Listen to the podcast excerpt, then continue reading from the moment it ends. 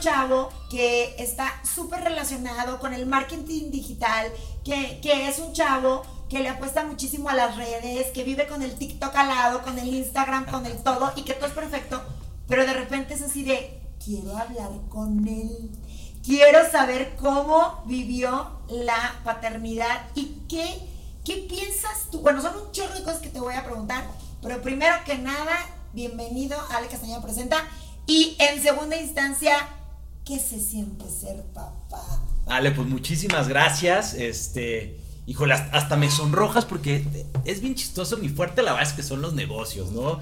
Es meterme a la publicidad.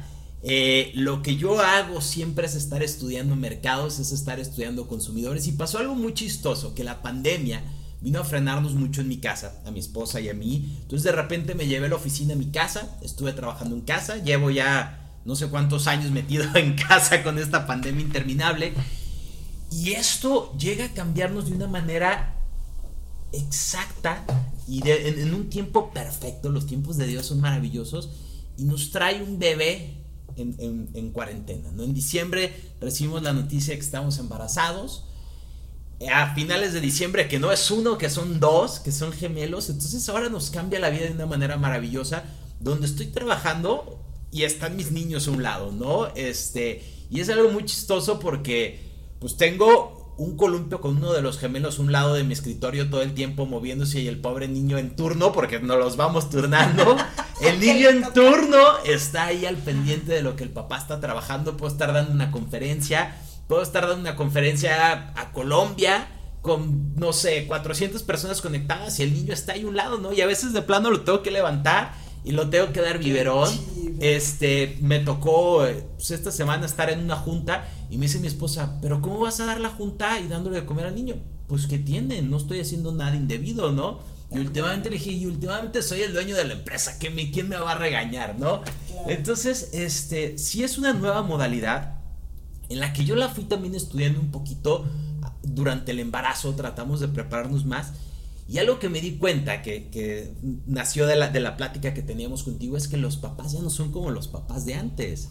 No, ahora estuve revisando mucho y es como el modelo de los carros. Ahora está el, el, papá modelo 2020 y el modelo 2021 y viene el modelo 2022.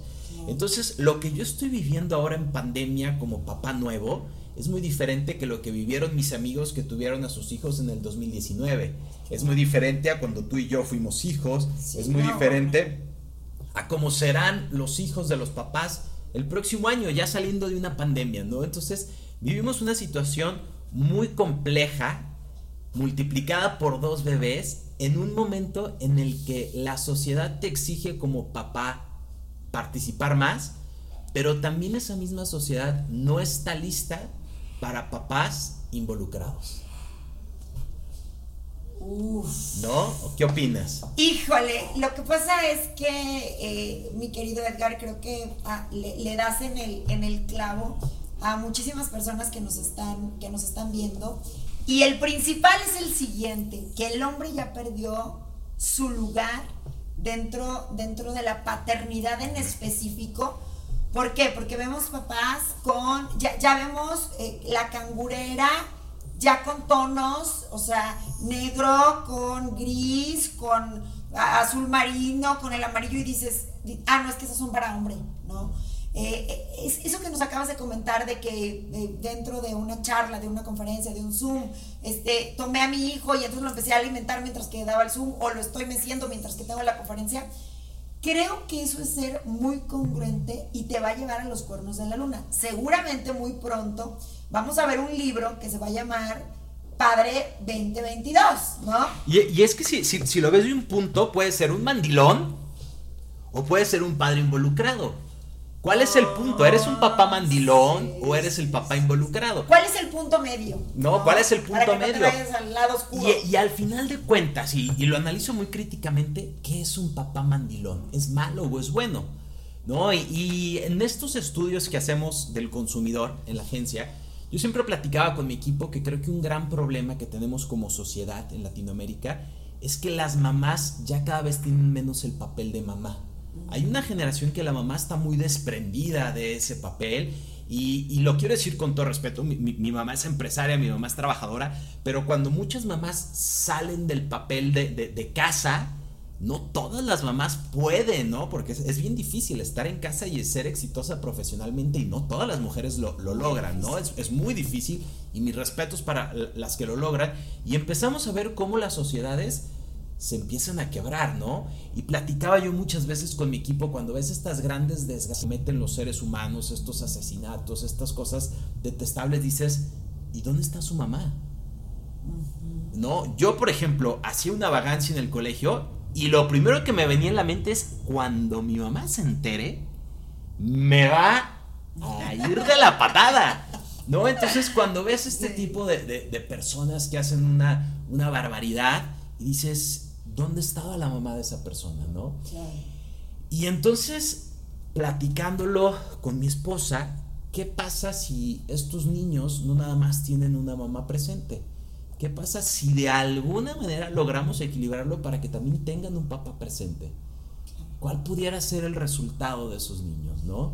Sí, y sabes qué, yo creo que una de las cosas más rescatables de lo que estás diciendo y que me voy a quedar con eso, ¿quién nos enseña a ser papás? ¿No? Porque dicen, es que no hay papá perfecto y, ok, no hay papá perfecto, pero nos podemos acercar mucho, no a la perfección, sino a lo que nuestro hijo necesita, porque todos los hijos son diferentes, porque todos los hijos tienen diferentes aptitudes, preocupaciones, miedos, eh, mil cosas, ¿no? Entonces resulta que el que no tuvo papá, ¿qué pasa? O el que tuvo un papá pasadísimo de lanza, ¿qué pasa? Porque cuando tú llegas a ser papá, digo, yo lo experimenté y yo dije, yo no quiero ser como mi mamá. ¿No? Porque muchas veces de que, mamá, ojalá algún día llegue a ser como tú fuiste de mamá, cero, mal, todo mal. Y les voy a decir todo mal, porque aunque tu mamá hubiera sido idéntica a la Virgen María, ya no aplica en el 2021. O sea, si Jesús hubiera nacido en el 2021, no llega como llegó, ¿eh? O sea, te lo aseguro. Iba a llegar de acuerdo a la época en la que estábamos viviendo, iba a traer un celular en la mano lo más probable, iba a estar en redes sociales. O sea, eso es lo que yo les digo, transformen su mente, porque esa mamá que tienes en un pedestal, que le pega a la perfección y que tú dices, es que mi mamá, porque luego pasa el tiempo y uno como que como que te da por santificar a tus padres, y no, es que mi mamá no sabes, y todo lo empiezas a multiplicar, a multiplicar, y a ti mismo te dices que tuviste el mejor padre, todos cuando felicitan a su mamá y a su papá, fuiste la mejor mamá del mundo. Cabrones, sean honestos, neta. O sea, no es la mejor mamá del mundo porque te aseguro que hay miles de mamás, pero fuiste la mejor mamá para mí en su momento y que, ok, hay que ser agradecidos, sí está chido, pero tú no puedes ser igual a tu papá. Yo no puedo ser igual a mi papá cuando me toque criar a mi hijo, porque ¿qué crees? Cuando él le tocó eran los setentas. Y cuando a mí me tocó, o sea, eran los 2000 o sea, no hay manera, no, pues era 2010, eh, Dante nació en 2010 y Regina en 2011, o sea, no había manera. Ahora los que veo que nacen en 2020, 2021, como es el caso de tus hijos, o sea, digo, es otro rollo. ¿eh? Por eso es como un modelo de carro, ¿no? Al final es un carro definitivamente y lo que quieres es que te lleve pero cada año tienen nuevas modalidades. Y no es que le va sumando, hay cosas que se les terminan quitando porque ya no se necesitan. ¿Te acuerdas de los bastones estos que se les ponían a los carros en el volante para que no se los robaran. por cierto. Y en su momento todo el mundo lo traíamos. ¿Qué pasó con ellos? Ya no se usan. Ya hay algo nuevo, no sé qué, pero ya hay algo nuevo que, que lo quitó, ¿no? Y, y, ahora los CDs, antes todos los carros tenían para CDs, ya no tienen. Ya no tienen para CDs, ¿no? Entonces cada año vamos evolucionando. Les quiero compartir algo muy personal. Yo, por ejemplo, en mi infancia no tuve la oportunidad de crecerla con mi papá. Mi papá decidió tener otra vida, ser un papá distante completamente. Entonces, en mi juventud, por ahí de la universidad, intenté yo como mejorar ese lazo, intenté reunirme con él y, vivir esa, esa unión padre-hijo. No le interesó, hay puntos que no se pueden obligar, ¿no? Él, él no quiso vivirlo. Y entonces, en ese momento yo dije, bueno, hay de dos sopas, o me tiro a llorar de lo que no fue, o pienso que algún día yo viviré esa relación padre-hijo, pero ya con mis hijos. No, trato, trato de darme una segunda oportunidad, ya desde otro papel, pero al final es ese amor, a lo mejor con el que yo tuve ganas de crecer, y como que lo dejé ahí, este, ¿cómo decirlo? Como, como en tarea pendiente, ¿no? Y en el momento que, que, llegan estos niños, que llegan los gemelos, pues dije, bueno, es mi oportunidad de, de vivirlo, de tener esa cercanía. Pero me llevo una sorpresa, que no venía un solo niño. Entonces no es como que mi esposa me ayuda un rato, yo le ayudo un rato. No, caray, o sea, son dos niños que necesitan cuatro brazos, que necesita tu esposa que alguien le ayude a darle de comer al otro. No puede una mamá sola con dos niños. Entonces se nos acomoda la pandemia que yo estoy haciendo home office y prácticamente la vida y el entorno me obliga y, el obligar, lo, lo hice de todo corazón, a involucrarme de lleno con los niños, ¿no? Y, y, cuando empezamos a prepararnos en este tema del embarazo, me acuerdo que, que, pensaba mucho en la frase, es que nadie te enseña a ser papá, no hay una escuela de papás, perdón, pero sí hay. Y sí hay muchos libros, y sí hay muchísima literatura, y sí hay mucho para prepararte. Entonces, bueno, empecé a leer varios libros, mucha gente, tipazos, me regalaron libros, mi mamá, este, amigos, este, incluso un par de escritores me hicieron favor de hacerme de llegar. Entonces me fui preparando, pero otra cosa que hice fue, bueno, vienen gemelos. Me puse a platicar con gemelos con quienes eran gemelos o quienes tenían papás de gemelos, digo hijos gemelos, de entrevistarlos, decirle, oye, ¿cómo te fue? ¿Qué, pasaba? Pues no sé, por ejemplo, el tema de vestirlos igual, ¿no? unos no les gusta. Unos no les gusta, ¿no? Dicen, yo odiaba que nos vistieran igual. O me acuerdo muy bien unos gemelos que, que, estimo mucho de aquí de Guadalajara, porque unos fue hasta por Zoom y pues fue, fue todo un rollo bien padre. Me decían, mi papá tomó a mi hermano, mi mamá me tomó a mí y entonces como que cada uno era responsable de uno de los dos. Y error porque luego uno este, tiene apego con la mamá y el otro con el papá y luego ya ahí hay un, un celito entre ellos. Entonces temas muy interesantes que nos fueron ayudando como a ir estableciendo esta dinámica que tenemos ahora mi esposa y yo. Entonces, bueno, mis dos hijos, José Pablo, Juan Carlos, tratamos de estarnos turnándolos, ¿no? Sí, que tengan mamá y papá. Todo el día igual, ¿no? O sea. Tal vez cuando vayan a la escuela te van a recomendar que no vayan en el mismo salón.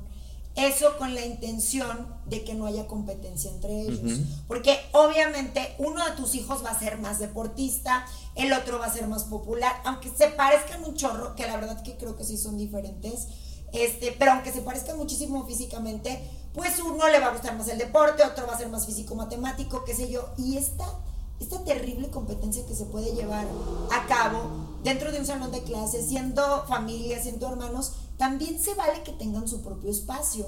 O sea, que tengan su bolita de amigos, no porque sean em, gemelos, porque sean cuates, van a tener los mismos amigos, todo el rollo. Me encanta lo que dices y lo voy a retomar por si no pusieron atención Nadie nos enseña a ser padres. Eso cuando lo decían en 1940 estaba bien. Pero ahorita en el 2021 hay muchísima bibliografía. Fíjate que siento que hay eh, situaciones en las cuales un padre no debe de fallar. Y son, digo, las puedo hasta enumerar. O sea, un padre tiene que ser un acompañante incondicional, un respaldo para su hijo, la fuerza viene del padre, o sea, del padre, no de la mamá, la fuerza. El dinero, los billetes, el billullo, la, solvencia, viene del papá. ¿Por qué? Porque tú, como padre, me vas a decir a mí que soy tu hija, hija, tú eres una fregona, vas adelante, te respaldo. Por lo general los papás son los que enseñan a nadar, son los que son los rudos, no siempre, pero te enseñan a manejar y es así de que, este, cuando van a pedir permiso a la casa, pues piden permiso a los dos, pero es así de, Oye, pues ¿qué onda con el papá? El novio en cuestión, al que le tiene el respetín, es al papá. ¿Y saben por qué? No porque no le tenga respeto a, la mamá, sino porque es su igual. O sea, realmente como, como líder de la manada, por así decirlo, aunque la mujer sea la que mantenga la casa, se le debe un respeto a él, porque al final del día son de dos rey leones, ¿no? O sea, vienes por mi princesa Gañán, o sea, ¿qué traes? ¿Sabes? Pero, entonces llega un poquito este nuevo papel que decimos, ¿y qué pasa si este rey león, por llamarlo de una manera, cambia pañales? Hasta hace poco, Ale, era impensable, ¿no? Este, a muchos de nuestras generaciones, el papá jamás en la vida les cambió un pañal. Jamás. Impensable que el papá diera un biberón. No sabían en qué año escolar iban. Así de sencillo, ¿no? Entonces, y luego viene otro rollo que cuando como papá te empiezas a meter, Entonces también ya como papá quieres opinar en otras cosas y ya opinas en el colegio, como decías, ¿no? Y ya opinas cuál es el doctor con el que van a ir. Papá líder. Entonces, ¿Cuándo se había visto que hubiera un vocal papá? De hecho, él, o sea, está súper mal y en escuela de paga y todo. Y, y así de, pues la mamá líder del salón de mi hija es, este, no sé, Juanito Gutiérrez. Y, o sea, ¿por qué no le quitan el nombre de mamá líder y le ponen líder del salón? O sea, Sí. para que sí es Oye, la sí mamá. es cierto, eh. Pero es la mamá líder y es así, la mamá líder es el papá fulanito. Bueno, desde ahí ya, ya, ya estamos como mal. La, el incluir, o sea, el ser incluyentes eh, en esta parte, que, que yo creo que es bien importante. El bullying entre amigos. Hay dos tipos de bullying, ¿no? El bullying que se hace entre los mismos hombres de, uy, cambias pañales, das biberón, sí, ya vete porque pues tienes que darle pecho a tu hijo y así ese bullying entre el que se hacen entre ustedes mismos. Pero ¿qué pasa con la sociedad? ¿Qué te, ahora sí que te voy a decir, ¿qué te dice tu mamá, no? Porque luego las suegras, ay, que son una belleza, que yo estoy teniendo aquí unos problemas de conexión para variar. Este, o sea, tengo el modem atrás de ti, digo, ya, ya, lo, ya lo que sigue ya es estar conectada así a un cable de, de Telmex, ¿no? Este, fíjate lo que sucede, ¿no? El bullying de las suegras, ¿no? Es así de, no me digas. Y él, y él cambia el pañal, este, y sabe, o, o yo, o yo recuerdo muy bien de que nace un bebé, y no voy a decir quién es, pero bueno, nace un bebé, y es así de, no, permíteme, es que tú no lo sabes cargar. A ver, señora, con todo respeto, usted no, no, no nació sabiendo cargar bebés, ¿no? O sea, lo hizo sobre la marcha. Y, y claro que, que- que el tema de la maternidad es súper extenso. Sigo diciendo que está súper sobrevaluado la maternidad. Porque hay papás que, ay, van a ver, voy a, voy a invitar a, a Richie para que nos cuente. Richie, a diferencia tuya, fue creado por su papá. Y él, figura materna no hay, pero fíjense qué loco y, y que sí hay ejemplos y que sí se puede. Y me dijo, yo nunca tuve una madrastra, ¿no? Mi papá, pues ahí sabría su vida personal cómo la manejaba. Y le dije, voy a invitar a tu papá. Ah, porque el papá dice que las madrastras no son buenas ni en cuento. Y yo, pero sí, hello. O sea, yo soy madrastra y, y, y, y- y creo que no soy tan mala, ¿no? Entonces, fíjate cómo está el rollo cuando un papá se dedica a criar a sus hijos como puede, porque también tenía hermanitas, y la colita chueca, y entonces como, y en aquellos años, porque pues te estoy hablando hace 30 años, y este, y yo los voy a criar, y dice, y el chocomil a veces le quedaba mal, y otro día le quedaba peor, y así, ¿no?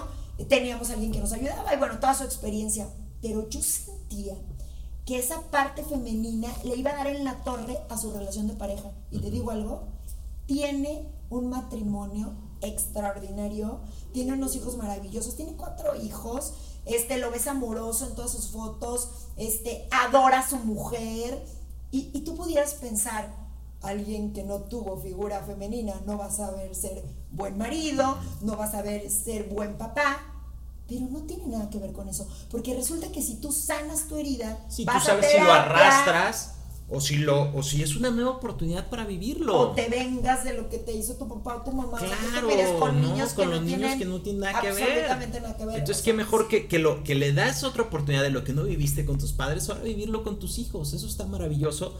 Aunque sí, definitivamente, pues sí está esa crítica de esa sociedad que te sales de un esquema por, por, el, eh, por ser ese como esquema perfecto de mamá, papá. Este, mamá es, es la de la casa y el papá es el, de- el del trabajo y del dinero y no te puedes salir de eso, ¿no? Y la mamá que se sale a trabajar es una desconsiderada y el papá que se mete a ayudar en la casa es un Es un mandilón. mandilón, claro. Entonces, ¿qué onda, no? Pero claro, definitivamente luego llegan y te dicen, es que lo estás cargando mal, es que le estás cambiando mal el país. Caray, pues son mis hijos. Y, y tanto como mi mujer está aprendiendo, porque Yo ella tampoco no tenía hijos hijos. antes, Ajá. yo también estoy aprendiendo y los dos nos preparamos. Pero entonces, me acuerdo, por ejemplo, eh, que me toca a mí eh, hablar a pedir informes para lo de los cursos de, ¿cómo se llama? Profilácticos. ¿Y cómo es el papá el que pide los informes, no? Hasta eso les O sea, extraña. y hablas, no sé, co- con, el pediatra y le haces las preguntas eh, de- del hospital y tú dices, pero, pero, ¿por qué el papá pregunta, no? O le preguntas qué tratamiento van a tomar los niños para la gripe, por qué ese medicamento y lo cuestionas. ¿Y por qué el papá está preguntando? Eso le tocaba a la mamá, Claro. ¿no? Y, y no sé, estuve investigando de las vacunas, eh, las primeras vacunas que les, que pusieron y dónde se las pones y a dónde vas, pero ¿por qué es el papá el que está preguntando? ¿No? Y, es raro para todavía para la sociedad el por qué el papá, poco me falta para que me digan, pues que la mamá se murió. No, la mamá está cargando al segundo niño, mire, son gemelos, ¿no? Y literal así Y si fuera uno, no tampoco tendrían que tener problema. No, no tendría por qué haber problema.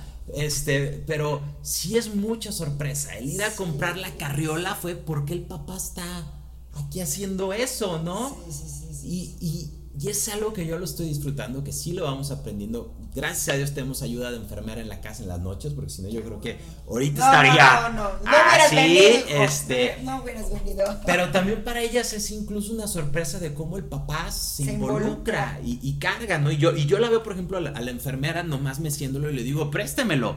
No, yo no quiero que, pues que digo con todo respeto, pero pues, no la contratamos para que lo, lo, lo chiquee. Para eso estoy yo. ¿no? Bañar a los niños soy yo. Y la enfermera me dice, oiga, yo lo baño. No, no, no. Es mi momento de bañarlos. Y ahí si no entra nadie. Es el, el, baño de mis hijos. Está decorado para mis hijos. Les pongo la música que yo quiero y que me da la regalada gana. no, porque no les vayas a poner reggaetón les voy a poner lo que me da la regalada gana. En ese momento. En ese momento les pongo lucecita padre y cotorremos y es con cada uno. No, no, no, no, ya se ponen. Ayer estaban los niños como desquiciados. ¿Cuántos meses tienen? Tienen dos meses y medio. Ay, no, son unas pirruñas. Y ya en el agua, bueno, termino empapado. De patalean, mueven, gritan como si se estuvieran este, en la feria, sueltan una carcajada. Y luego el agua, el agua, el agua, el agua, y ja, ja, ja, sueltan la carcajada. Es mi momento feliz. Es mi momento. ¿Tú crees que dejo que la enfermera se meta? No, claro que ¿Tú crees que dejo que mi suegra, que si pasa esta, se meta? No. Mi mamá también, ay, yo quiero ir un día, sí, mamá, pero te vas a sentar a un lado de espectador. Quien quiera entrar va a estar de espectador. ¿Y por qué no le lavas primero el piecito? Es mi momento, ustedes ya tuvieron a sus hijos, digo, sí, sí, estoy haciendo algo que va a tener una consecuencia negativa, sí díganme, ¿no?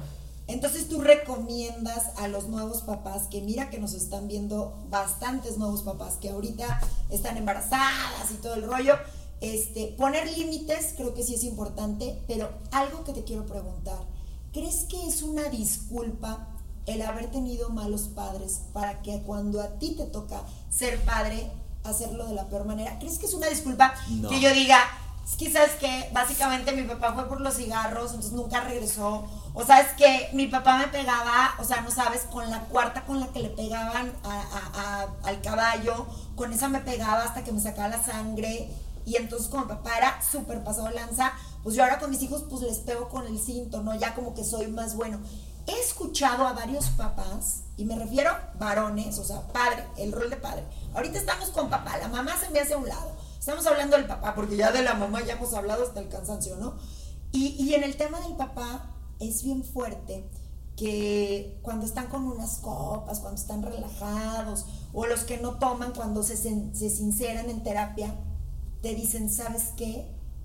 Tengo tanto miedo de llegar a ser como era mi papá, y, o, de ser, o de ser demasiado duro como era mi papá, pero ¿sabes qué pasa? Es que ser papá sí está como bien complejo, se van al otro extremo, se vuelven papás permisivos, los compran todo, hijos corridos de 17 escuelas, o sea que dices, oye, espérame, sí, tu papá te pegaba hasta sacarte la sangre y está fatal y era violencia, pero ahora tú eres un papá que tampoco está chido porque resulta que lo estás echando a perder. O sea, esos papás, papá varón, que bueno, aquí en la colonia tenemos varios, que el chamaco, de verdad, le prestan al chamaco de 13 años su coche deportivo de 2 millones de pesos y aquí arrancones afuera de la casa y que dices, es neta, y les ves las caritas y tienen 13 años, ¿no?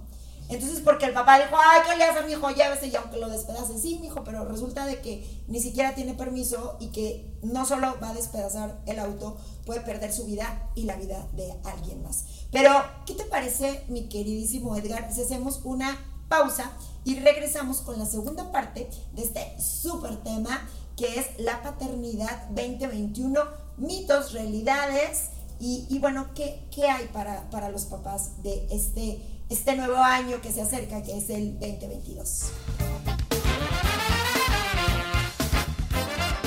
Oigan, los invito a que la primera parte de la entrevista con Edgar Cepeda vayan a Ale Castañeda Presenta en YouTube para que encuentren la entrevista completita. Ahora sí que sin la pausa de la media hora, porque por obvias razones en IG no nos permite más de una hora. O sea, si nos pasamos de la hora, luego se traba en la subida, no te deja, te lo anula. Bueno, es, es un rollo. Continuamos con el tema porque creo que está súper interesante. Principalmente el reto del padre en 2021 y bueno, para los que van a ser papás en 2022. ¿Cuál es?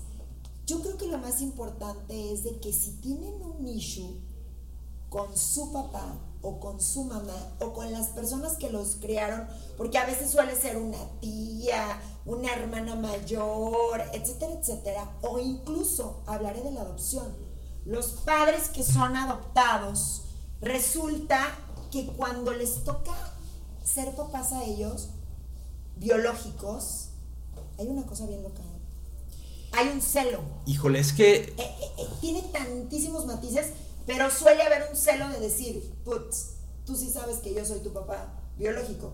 Y yo no tengo ni idea de quiénes son mis papás biológicos. Yo creo que es, es una responsabilidad muy grande el ser padre y tú debes de decidir si lo tomas como una venganza, como una continuidad de lo que tú viviste, o si lo tomas como una nueva oportunidad de vivir lo que no viviste, ¿no? Son son, en mi caso, dos niños que empezaron de cero, que llegan a este mundo limpiecitos, en cero, y todo es una vivencia nueva. Y ahora en este entorno que estamos viviendo, donde no es tan sencillo por tema de pandemia un recién nacido llevarlo a una guardería, el mismo pediatra te dice, no, no lo hagas, este, no, no sé si nuestro pediatra es muy cuidadoso, también en la casa éramos muy cuidadosos desde el año pasado con todo lo de, lo de la pandemia pero no han tenido mucho acceso a gente, no han visto mucha gente, prácticamente son las abuelitas las que están en contacto con los niños y son niños que luego se vuelven en una burbujita. Así es que si solo están con la mamá, si solo la mamá está dedicado a ellos, uno, la mamá termina vuelta loca, ¿no? También pobres mamás que, que nada más su vida es estar encerrados con los hijos. Y, y otras son niños que no saben convivir, ¿no? Que incluso escuchar otro tono de voz brincan y no saben qué onda, ¿no? Así es que con estos niños hemos tratado, por eso también el, involucrarnos. Este, trato de hablar con ellos mucho, mucho y de repente me pongo a hablarles hasta del trabajo, ¿no? Y les digo, oye, ¿cómo ves? Fíjate que traemos esta campaña que nos está costando trabajo y me suelto platicando con los niños y de repente me decían, ay, ¿por qué les dices eso si son unos bebés? Lo hago en primera porque eso les va estimulando el cerebro, va generando un apego y también el vocabulario empieza a caer en sus cerebros, ¿no? No estoy esperando un consejo, una respuesta de mi hijo de dos meses. Mi intención es otra totalmente, ¿no? Y trato de tener la mayor relación posible con ellos. Mi idea, o lo que tenemos mi esposa y yo pensados, es sí crearlos con, con rectitud, sí ser, sí ser duros con los límites, que es algo, por ejemplo, que yo vivo mucho con mi equipo de trabajo, que lo vivo mucho incluso con mis amigos, ¿no? Soy muy parrandero, soy muy fiestero, pero hay un límite. Hay un límite que sabes que conmigo no lo cruzas porque no hay una segunda oportunidad, ¿no? Con mi equipo de trabajo me llevo increíble, me tuteo con todos, los trato muy bien, pero todos son muy responsables en lo que hacen. Y tienen la confianza de escribirme, de hablarme, de decirme, oye Edgar, tengo este problema personal, pero saben que no se presta para chistecitos pasados conmigo, que no se presta para carrilla con el otro compañero de trabajo, saben cuál es su límite, ¿no? Entonces, eso tratamos de cuidarlo y, mi idea es llegarlo a llevar con, con, los niños, ¿no? Seguramente me toparé con muchas maestras que se infartarán porque me involucro en la educación de mis hijos y me vale, ¿no? Como ya la familia de nosotros lo está aprendiendo que ahorita nuestra prioridad son nuestros hijos. Así es. Y yo me estoy involucrando con ellos y, y, no es algo tan extraño en mi círculo, yo lo veía mucho con mis amigos, que de repente llegaba esta hora más o menos y me decían, perdón, perdón, pero me voy porque a las 8 bañamos al niño en casa, ¿no? Y yo primero decía, qué ridículos, no, no, no, no, no, no, que no puede la esposa sola. Y ahora lo veo. Y los niños son de los dos, ¿no? y es algo maravilloso y es algo padrísimo. Y, a mí me encanta en mi agenda frenar mis sesiones de trabajo para dar un biberón. Entonces, claro, de repente llegaba un punto que decía, hoy estoy trabajando menos horas, que es una realidad. Pero termino el día y digo, pero también estoy haciendo algo muy importante, lo más importante de mi vida que es estar formando a estos niños. Y yo sé que decías en un principio el tema de la Virgen María, que a lo mejor la Virgen María ahora se tenía que adecuar de una manera distinta a, los tiempos modernos. Y tienes toda la razón, me ha tocado trabajar con la gente de María Visión y en algún momento hicimos un ejercicio de cómo sería la Virgen María si hoy decide venir a la tierra y decir, a ver señores, voy a trabajar, yo ya vi aquí un relajo y me voy a poner a trabajar con ustedes. No vendría de, túnica. Vendría elegantísima, muy guapa, a lo mejor sencilla, sin tanto maquillaje, pero vendría peinada, vendría con perfume, traería reloj, traería celular la Virgen María. La Virgen María hablaría en TikTok, definitivamente, ¿no? ¿Cómo da su mensaje, ¿no? Sin lugar a duda, iría a entrevistas a programas de y televisión. Jesús tendría un y Jesús tendría, Jesús tendría que estar haciendo todo eso, ¿no? Jesús estaría con el cabello corto, Jesús traería traje probablemente, por lo menos un saco. Exacto, ¿no? Pero dentro de todo este ejercicio, cuando me casé, un padre que estimo muchísimo, el, padre Nacho Oriol, este, me, dijo que siempre pusiera de ejemplo a San José en mi matrimonio. Claro. Y ahora lo trato de llevar mucho también como papá. ¿No? ¿Qué haría San José con esto? Un papá súper alivianado y súper cool y un papá adoptivo. Y, y, cosas muy específicas que no las tienes que llevar al otro lado de la historia, pero yo estoy seguro que no le decía a María, María, está llorando Jesús. Levántalo. Levántalo. No, yo estoy seguro que, José llegaba y lo levantaba y corría. María, no te agaches. No, María, estás embarazada. No, no, no, no hagas eso. ¿Qué hacía con Jesús? Se lo llevaba al taller a enseñarle carpintería. No, Jesús no aprendió a ser este escultor. Escultor, aprendió a ser carpintero porque su papá se lo llevaba al taller a trabajar. Entonces ese es como un ejemplo que me encantaría llevarlo. Yo no me voy a llevar a mis hijos a, ser carpinteros, pero sí me los voy a llevar a hacer campañas publicitarias. ¿No? Y, uno de mis hijos ya salió en un anuncio de jabones de mis propios clientes. Los pongo a trabajar, ¿no? Entonces, eh, es más, si por mí fuera, aquí estarían. ¿No? Porque quiero que se involucren en, lo que hacemos, ¿no? Y, a mí me encanta, por ejemplo, esos chavitos que luego en el verano les ponen su emprendimiento de venta de limonadas. O sea, ¿tú crees que mis hijos no lo van a hacer? Los voy a poner a chambear así. Claro, con todo, todo un entorno bonito y padre, ¿no? Y, que sea productivo y, educativo para tú ellos. Como un papá mercadólogo también aprender a, o sea, más bien, enseñarles a tus hijos que ellos son un producto, que ellos también se tienen que vender y que a lo mejor si no les gusta eh, eh, el mercadeo, por así decirlo, pues que como arquitecto, como doctor, te sepas vender. Claro. Y, y, vaya, como siempre lo hemos dicho, ¿no? Les tocan momentos muy difíciles. A ver, a mi abuelo que nació en 1910, su mamá le decía que le tocaban momentos muy difíciles. Momentos muy difíciles lo, hemos tenido durante toda la historia de la humanidad. Pero ahora te quiero preguntar algo que, creo que es así como la piedrita en el zapato cuando se es papá. Cuando tú conoces a alguien y decides tener una pareja y, después deciden adoptar un hijo o tener un hijo biológico, como cualquiera que sea, digo, la manera de llegar a tu vida es lo de menos, pero decides llevar el rol de, de la maternidad, de la paternidad, cambia la relación de pareja.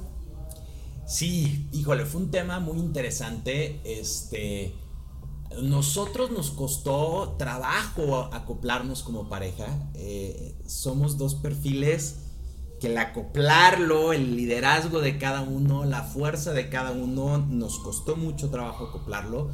Llegó un punto, te puedo decir que en el 2019 hablábamos de no tener hijos decimos, no, espérate, primero, ¿cómo vamos a tener hijos si no podemos nosotros dos solos? Este, espérate, ¿no? Con calma, ahorita qué hacemos con unos, con unos hijos, con un hijo sería, sería todo un tema.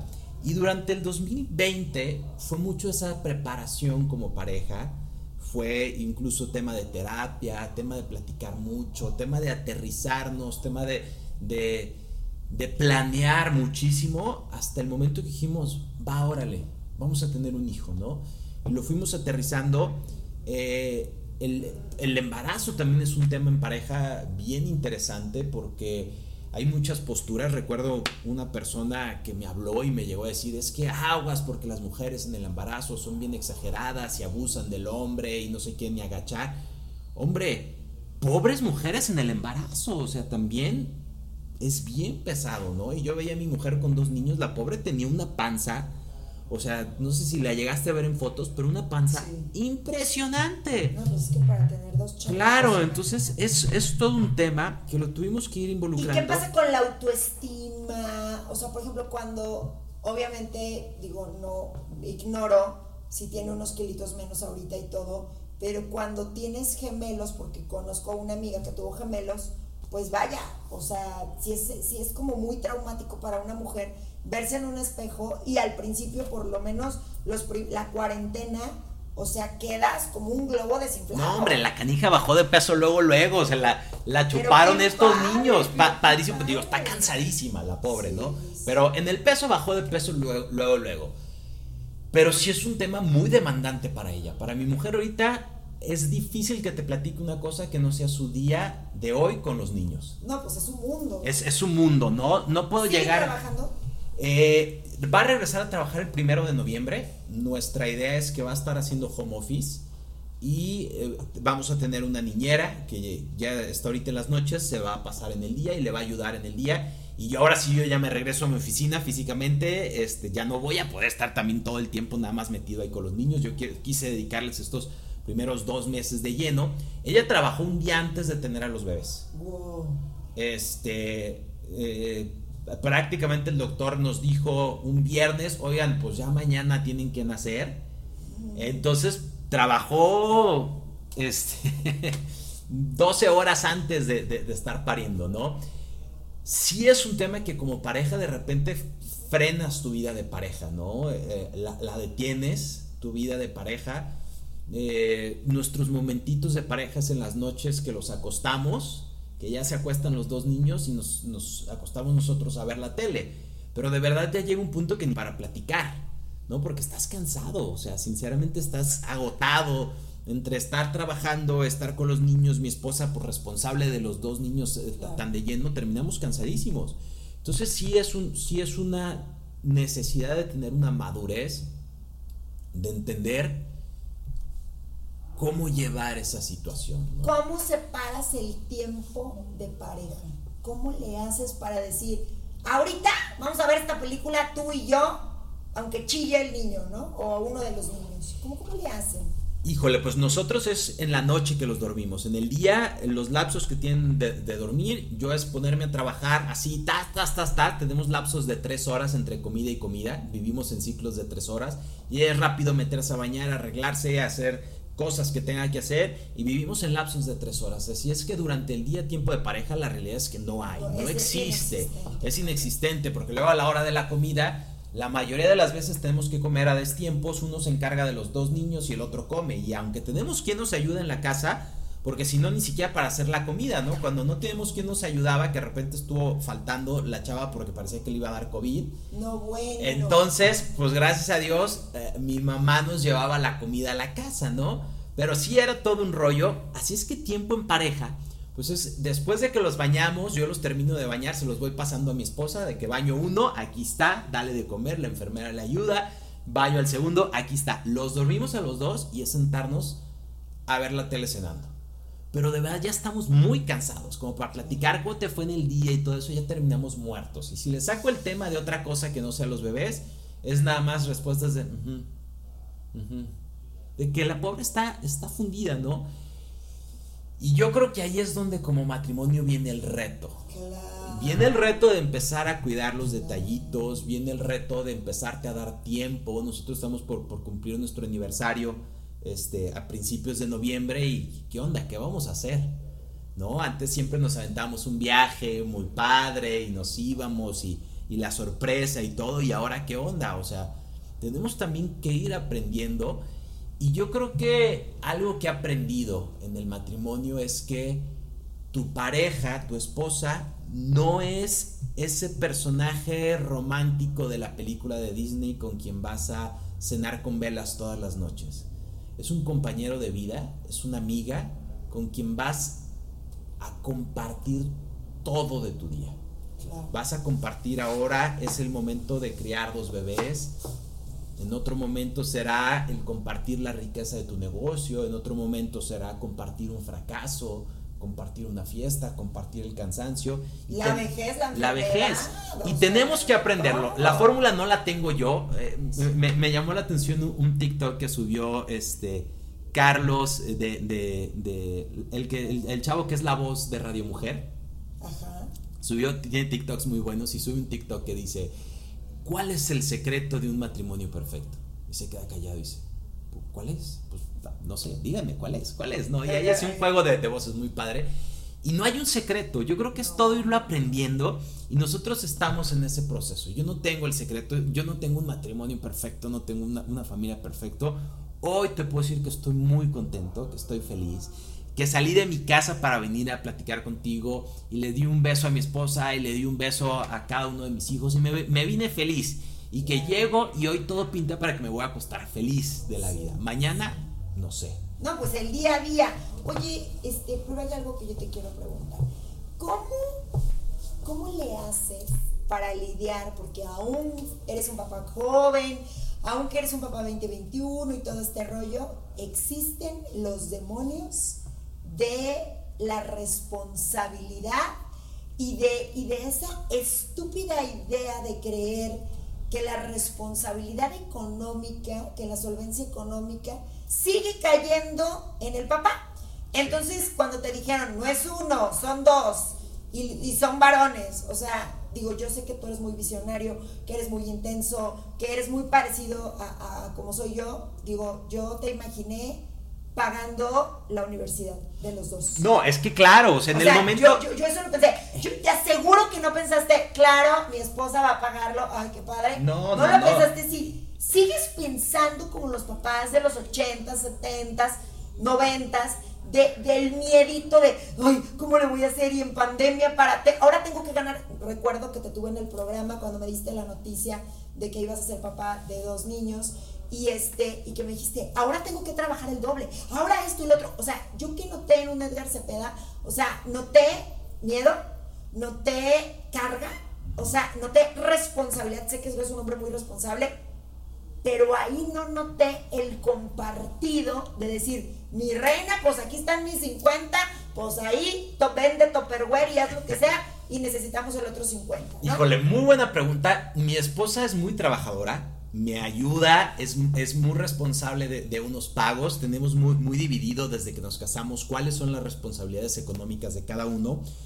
Y, y lo platicaba con ella incluso el día de ayer sobre cómo es cierto que desde que nace, desde que una mujer sabe que está embarazada, sus preocupaciones son de crianza, de la responsabilidad, no es de, la de todo.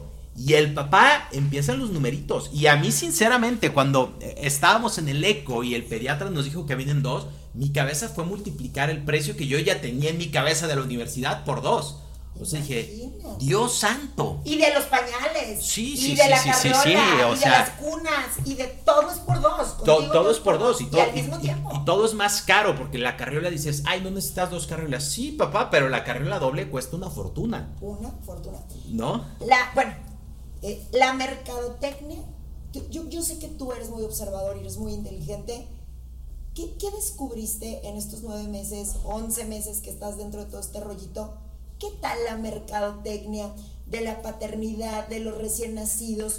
¿Y, cómo te engañan de mil y un tonterías que te venden en internet, que crees que son necesarias y que al final del día, después del baby shower o después de que te regalan ciertas cosas, dices, esto no sirve, esto no sirve, y ves a tu hijo fascinado con el chupón de 10 pesos que venden en la farmacia de Guadalajara de, de florecita, cuando yo tenía, bueno, bueno, yo recuerdo tenía siete tipos de, chupones. Tenía el del doctor Philip, el del doctor no sé qué fregados, y mi hijo decidió que el de Florecita era el que quería. Y le valía gorro. Eh, ellos no saben qué, preferencia, que si niña, que si niño. Y yo le ponía a veces hasta de Florecita Rosa, que era el que había, ¿no? Entonces, ¿qué pasa con esa percepción que tienes de la mercadotecnia? Sí se abusa de la mercadotecnia y de esas ganas de ser papá primerizo y de esas ganas de darle todo a tu hijo, sí se abusa. Es que a lo mejor el papel que estoy jugando de la parte económica a la antigüita, que sí es una preocupación que tengo, que sí ves las latas de leche cómo van saliendo de la casa, que cada que voltea al bote de basura ya hay una lata vacía, ¿no? Que ves las torres de pañales cómo van bajando y que de repente... Las toallitas húmedas. Pues fíjate que dentro de la mercadotecnia alguien nos dijo que las toallitas húmedas no eran muy buenas y que usaras algodoncito con agua. Yo primero dije, ay, qué codos, qué miserables son mis niños, ¿cómo? Y teníamos las toallitas húmedas y de verdad que es una chulada el algodoncito con agua, ¿eh? O sea, sí es, sí es muy bueno y sí, y sí funciona. Y luego tengo la otra parte donde al niño le quieres comprar todo de astronauta. Me pasó, por ejemplo, la decoración del cuarto. Obviamente yo quería la decoración más espectacular y fuera de serie. Y luego también empiezas a ver el presupuesto y dices, no, hombre, pero pues estaré tonto, o sea, no voy a gastar ese dinero en la decoración del cuarto del niño, ¿no? Y empiezas a, a armar otras opciones trabajé con mis mismos este, eh, proveedores, yo dibujé lo que queríamos para el cuarto de los niños, yo lo fui haciendo, yo lo pegué, yo lo armé. de 35 mil pesos, o sea, de 40 mil pesos. O sea, un móvil que a lo mejor hasta el niño le da miedo el avioncito o lo que le pongas en la noche, ¿no? Sí, definitivamente la mercadotecnia es maravillosa, pero a mí me ha frenado mucho ese, ese peso económico de que también son dos, ¿no? Este, de, de no sé, el tema de la ropa, pues obviamente yo quería correr y comprarles un puño de ropa y dices, no, espérate, o pañales o todo lo demás, ¿no? ¿Y qué caso tiene comprarles una ropa que se la ponen dos, tres veces? Ahora para Halloween, estoy en nada de correr a comprarles un disfraz diario, ¿no? Pero también dices, ay, o sea, no, cosas el pero ya te vas frenando, pero, pero sí y, está muy chistoso porque ya te llueven este, cosas por internet. También ha habido varias cosas que nos dicen, oye, si me subes a Instagram, este, pues te lo doy de intercambio. Y está padrísimo. Entonces también digo, pues ya que, que chambien estos niños y se lo ganen, ¿no? Claro, claro, claro. Vamos a este, sacarle provecho a que son dos. Claro, y, pues que están guapillos, caray. No, bueno. Pero el punto es que sí, la, la, verdad es que la mercadotecnia está cañón, cómo, te lo vende, cómo, cómo te lo mueve, porque si estás en un punto que quieres darles todo a los niños, pero sí nos estamos frenando mucho. Mi esposa me frena en seco siempre. Este, y qué chistoso, ¿eh? Porque casi siempre es al revés. Casi siempre la mujer es la que se va como hilo de media y quieres comprar completamente Carters, Baby Gap y todo lo que se te ponga enfrente. No, yo ahí soy el despilfarrador. ¿Mande? Yo ahí soy el despilfarrador. Pero sí es importante, ahí les va, a, mi punto de vista, no confundan el dinero con el amor. Si ustedes le regalan a su hijo, es que pasa algo bien chistoso. En, alguna ocasión yo le regalé a Dante un, juguete muy caro que yo pensé que le iba a gustar muchísimo.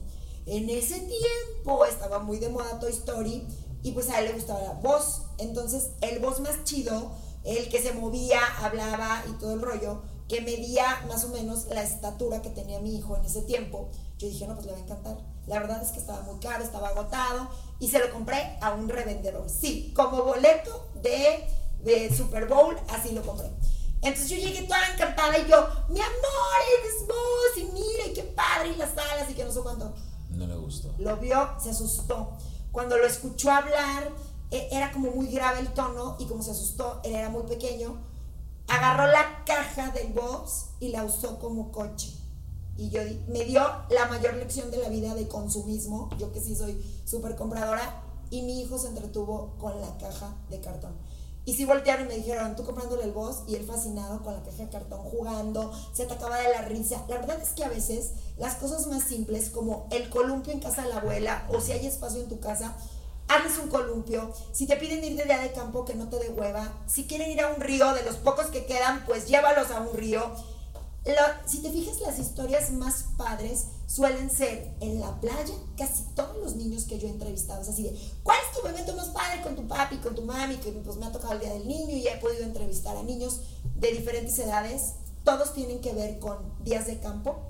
Todos tienen que ver con casas de campaña, con lunadas, con prender bombones.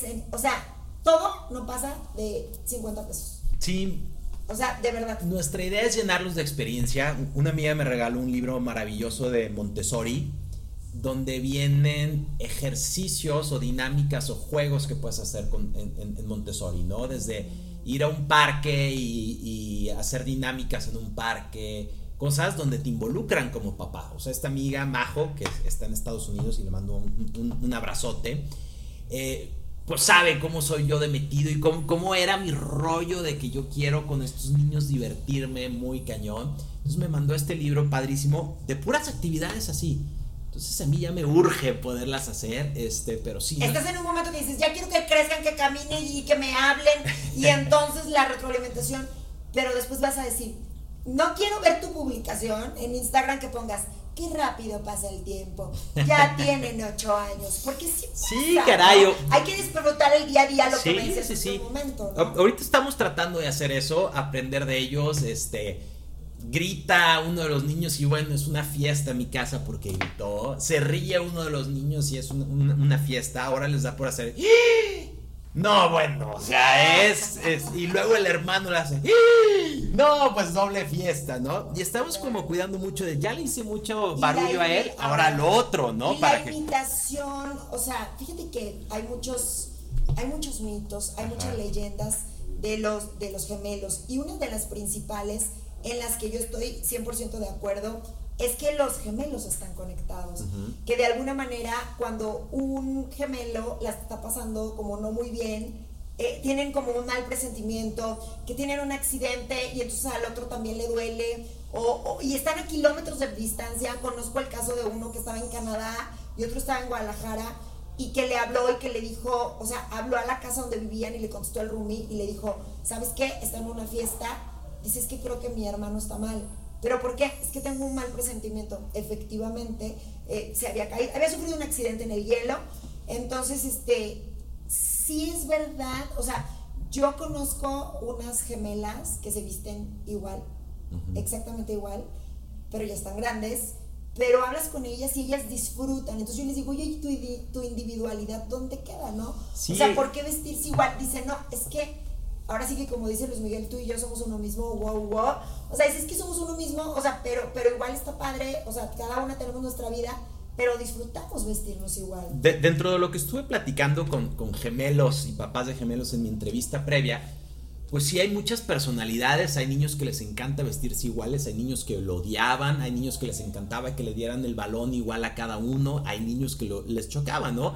Y eso vamos a tenerlo que ir aprendiendo. Ahorita veo cómo su personalidad yo no me atrevería a decir que la tienen definida. No. Una semana uno es el comelón, a la siguiente semana el otro. Una semana uno es el dormilón, a la siguiente semana es el otro. Lo que está muy padre es que cuando eres papá primerizo, pues hacen ruiditos, hacen cosas y te preocupas, ¿no? Entonces. Porque se están conociendo. Y dices, estará mal, le pasa esto, pero al rato lo hace el otro niño y dices, ah, es normal. ¿No? Híjole, trae esto, ¿qué, ¿qué será lo que tiene? Le hablo al doctor, ah, el otro ya lo hizo, es normal. Dentro de esas conexiones que tienes, en una de las juntas o entrevistas que tuve, platiqué con Camila y América Fernández, las hijas de, oh, Alejandro, gemelas. Y me decía América, este, ellas está muy chistoso porque su mamá es gemela y su abuela es gemela. Ellos son tercera generación de, de, gemelas. Entonces me decía América que cuando Camila estaba embarazada todavía a mediados del año pasado, empezó a sentir los síntomas y se sentía muy mal y los, mareos y los achaques y que se sentía de la patada Camila y América lo empieza a sentir y América le dice, no manches, estoy sintiendo lo mismo que tú, es verdad eso de la conexión, me siento pésimo, dolor en el cuerpo, estoy vomitando todo. No, América tenía COVID. Ah, no, bueno. no era embarazo, era COVID. Oye, mi Edgar, nos quedan tan solo tres minutos. Me gustaría que nos dieras un consejo, sobre todo a las mamás, sobre todo a las esposas. ¿Cuál, es nuestro papel 2021 para entender, para ser más empáticas? con nuestro esposo, para no dejarlos en el olvido, para no enfocarnos 100%. No, no, primero son mis hijos y ya son mi mundo y todo, y el marido por allá, y, ya no quieren ir a ningún lado. O sea, yo conozco casos tan tristes como, como que, no, no, pues es que está cuidando al niño y qué edad tiene el niño, no, pues siete años y medio, ¿no? O sea, como que se quedaron tan enroladas en el tema de la maternidad y que de verdad que es algo adictivo y que te atrapa porque es una codependencia, o sea, se establece una codependencia bien fuerte y que no los acompañan a ningún lado y que ellos ya son, o sea, que duermen, bueno, esto también es un tema bien, bien, bien profundo, pero a los que crían en el apego, muy respetable, pero que tienen 7, 8 años y le siguen dando pecho y entonces duermen en la misma cama. Entonces yo les digo, ¿y cómo le hacen para tener relaciones sexuales? O sea, si tienen al niño ahí de 7 años, ¿no? Pues nos damos nuestros tiempos y, bueno, me dan explicaciones ahí un poco raras. Y, y yo siento que es complicado, sin embargo, lo respeto. Pero, ¿tú qué pedirías a nivel general a las mamás primerizas que hicieran con su esposo? O sea, porque una cosa es de que tú y yo fuimos novios y todo es lo máximo, entonces yo era súper alivianada y me aventaba el bungee y todo padrísimo y me encantaba viajar, pero ¿qué crees? Luego ya me caso contigo, sigo igual a viajadera y, y soy intrépida, pero luego tengo un hijo y cambio de blanco a negro. Y luego te digo, Edgar, no, ¿sabes qué? Yo aventarme del bungee y dejar eh, huérfano a mi hijo en la vida. Y luego me dices, oye, vámonos a viajar, no sé, vámonos a, a Washington. No, espérame tantito. O sea, yo no salgo ni a Jocotepec si no me llevo a la criatura. Pero hay cenas, hay viajes, hay lugares. O sea, llevar a Las Vegas a un niño como que ni al caso, que, que no va a caber el bebé, que no va a caber tu hijo. No es porque no lo quieras, pero ¿qué consejo le darías a las mamás? Y como cierre, este, ¿qué consejo le darías a los papás? Y también que nos digas tus redes sociales, en qué andan, que se pongan las pilas, que apoyen todos tus talleres, porque todo es por dos en este momento. Híjole, bueno, ¿Qué hago yo? No sé, como les decía, estoy apenas aprendiéndolo, no sé si lo estamos haciendo bien o mal, pero tocaste un punto muy bueno. ¿Qué yo le pediría a las mamás? Primero les pediría que no sean duras con los papás, porque es muy dado que la mamá regaña al papá de todo como lo hace, ¿no? Es que le estás cambiando mal el pañal, es que lo estás agarrando mal. Señoras, lo único que van a lograr es que el papá trate de involucrarse menos. Y si se trata de involucrar menos, el paquete termina siendo de la mamá al 100%. Entonces, yo creo que es importante el involucrar. Ríanse con su pareja. Escuchen a su pareja. Pregúntenles cómo, cómo les fue. Sáquenle plática a su pareja. Yo creo que gran parte es, es el platicar de otra cosa que no sean los niños nada más. A veces como papás si queremos distraernos y platicar de banalidades, estás tan metido en el trabajo, si es cierto lo que dices de esa responsabilidad económica que, que yo no he conocido mamás casadas que lo logren llevar ese peso solas o, no me lo han compartido, ¿no? Siempre el hombre termina llevando ese peso y el hombre es el que se preocupa de lo que le gusta al hijo y el hombre se preocupa de la universidad del hijo y el hombre se preocupa si se cayó y se rompió el brazo, la mamá dice pobrecito y el papá chin. la cuenta del hospital. 20 mil pesos ya, Menos 20 mil. Ajá, ¿no? Entonces sí es una realidad. ¿Y les recomiendas a las mamás que no dejen de trabajar? Ay, no sé, no sé, yo creo que varía mucho según, según la pareja. Según la situación. Según la situación, y no nada más económica, Ale, sino que también hay muchas mujeres que no saben estar en casa y que no se sienten a gusto estando en casa nada más, ¿no? Y hay muchas mujeres que no saben estar en el trabajo. Yo creo que eso depende mucho de la pareja y no es un tema de dinero. Es un tema, es un tema de, de, gustos y es muy de pareja. Es muy de pareja, ¿no? Y este y bueno, a los papás qué les recomendaría? Entonces, bueno, en resumen a las mamás no sean duras con los papás. Involúcrenlos y, y, distráiganse con ellos y háganlos reír. Igual que a un niño lo puedes hacer lo máximo con una cajita de cartón, también al marido hay cositas que lo puedes hacer lo máximo, ¿no? De tomarte una, cervecita con tu marido, eh, decirle, oye, vamos al cine. ándale, vámonos al cine. Vámonos. O de repente que se arreglen y que, y que le hagan algo padre. O de repente que le manden un meme. O de repente no sé, hasta grabar un TikTok. No, yo creo que muchas cosas así puedes hacer, una cena de tacos para ellos. No tienes que irte a un restaurante elegante, no tienes que hacer muchas cosas, ¿no? Pero sí. demasiado, ni nada. Sáquenle una risa al marido. A veces parece que la chamba de hacer reír en el matrimonio es del marido nada más, ¿no? Como que es un papel que también tenemos los hombres. Como parte de la conquista. Parte de la conquista, tenemos que ser simpáticos, eh, millonarios, fuertes y no sé qué más, ¿no? este, pero la mujer también que nos saque una risita. Y a veces una risita puede ser toda la diferencia. Y a los hombres, híjole, yo sí les diría, señores, métanse de lleno a disfrutar a sus hijos. Yo llevo dos meses y medio, a lo mejor se reirán de mí, me dirán, no, Edgar, no sabes lo que dices, te falta muchísimo. Bueno, pero son dos niños, así es que algún mérito deberá de tener que son dos niños el, tiempo que le estamos dedicando.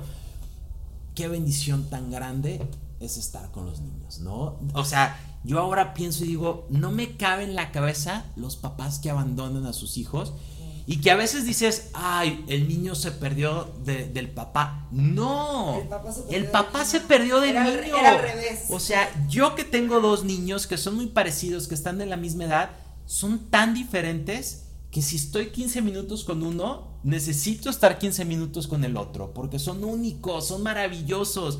Uno se ríe diferente al otro, uno hace popó una hora, el otro hace popó otra hora, uno en, en el baño es risa y el otro es seriedad.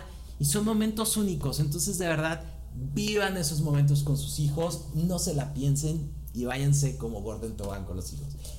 ¿Qué hay de nuevo para Edgar Cepeda? ¿Dónde te podemos ver? ¿Qué cursos? ¿Cómo terminas el año? ¿Cómo lo recibes? Bueno, eh, eh, estoy en redes sociales como arroba Edgar Cepeda Reyes, estoy en Instagram, estoy en TikTok, ahí subo contenido casi todos los días de temas de marca, de temas de emprendimiento, de negocios, tips para redes sociales. Mi día a día es ayudar a las marcas a que vendan más. Tengo conferencias casi todas las semanas, métanse en mis redes sociales. Este tengo conferencias de TikTok para empresas, Instagram para empresas, estrategia digital para empresas. ¿Cómo cierro el año? Bueno, lo cierro este muy enfocado en los cursos, muy enfocado en el tema de esta evolución que las empresas están teniendo de la salida a la pandemia cambió muchísimo la manera de hacer comercio. Ya ahora empresas que no están en, el tema digital son empresas que están desapareciendo. Estamos entrando mucho al tema de la música, empezamos a, manejar varios artistas en el tema musical, que es algo que, me encanta y me divierte desde hace muchos años. Era mi pasión eh, el tema de las disqueras y ahorita estamos muy metidos con varios artistas en crear sus marcas personas y bueno, en eso es en lo que estoy metido de y en la tarea más importante de mi vida, ser papá siguiendo el ejemplo que a lo mejor San José hubiera hecho como papá. ¡Ay, qué bonito! Díganme si no se los echó a la bolsa, mi querido Edgar Cepeda. Pues no me resta más que agradecerte tu presencia en Ale Castañeda Presenta y a ustedes que estuvieron tan, tan, este, pues, ¿cómo les digo? Tan comprometidos, pero a mí me encanta, me encanta hacer estos programas porque me doy cuenta de que les interesa, me doy cuenta que son personas muy inteligentes, que son personas cultas y que son personas muy empáticas.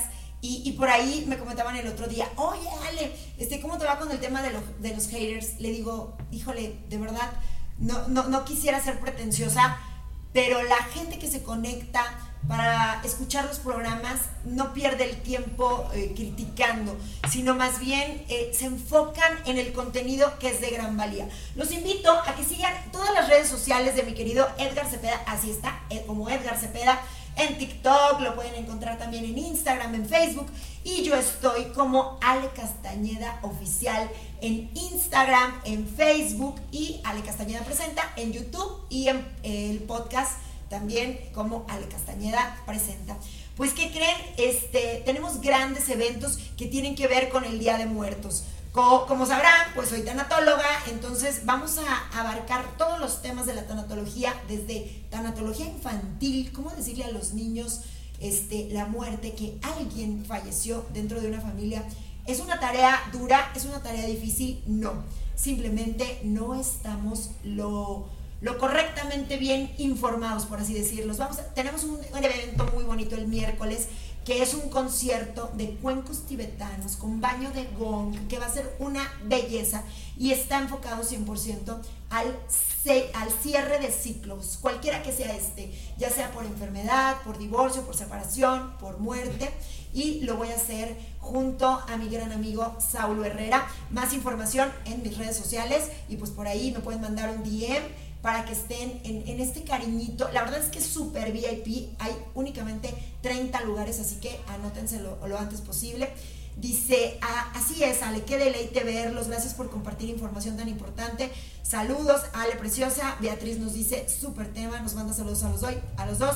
Este, eh, Tama hizo un comentario también muy positivo y te mandan saludos desde Sinaloa. Pues muchísimas gracias. Este programa también se transmite por cabina digital que está presente en Chile y en Perú, Argentina y toda Latinoamérica. Qué bueno que tengo aquí a mi productor. Muchísimas gracias y nos vemos pronto.